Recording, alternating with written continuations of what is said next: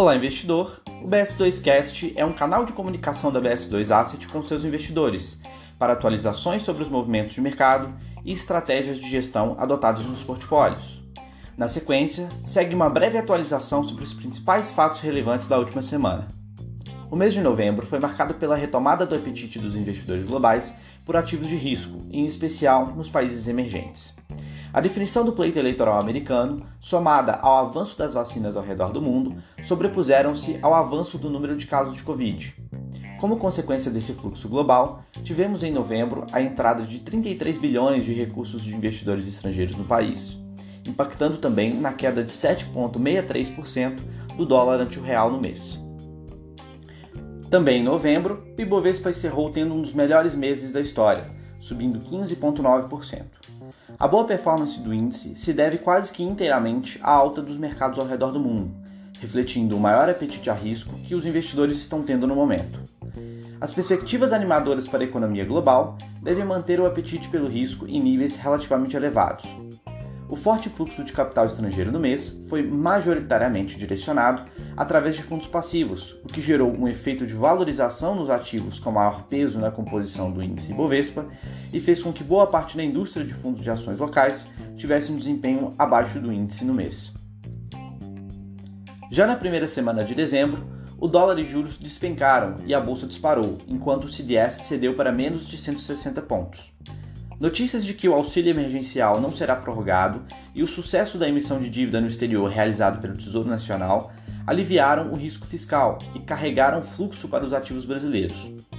A sinalização de que o renda cidadã está fora da pauta é importante, às vésperas de ser definido o orçamento para 2021, assim como ter sido descartada pelo governo a prorrogação do auxílio emergencial, ambos com risco ao teto de gastos.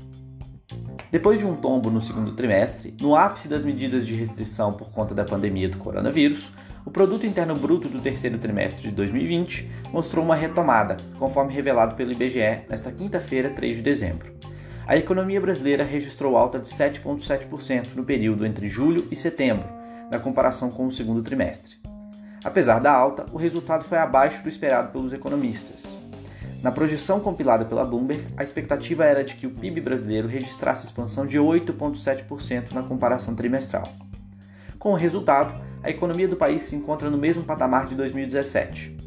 No trimestre, a expansão do PIB foi causada principalmente pelo desempenho da indústria, com destaque para o crescimento de 23,7% no setor de transformação.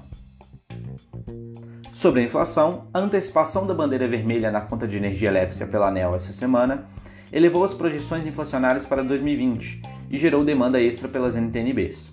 A expectativa de inflação para 2020 subiu para algo próximo de 4,20%, acima do teto da meta de 4%.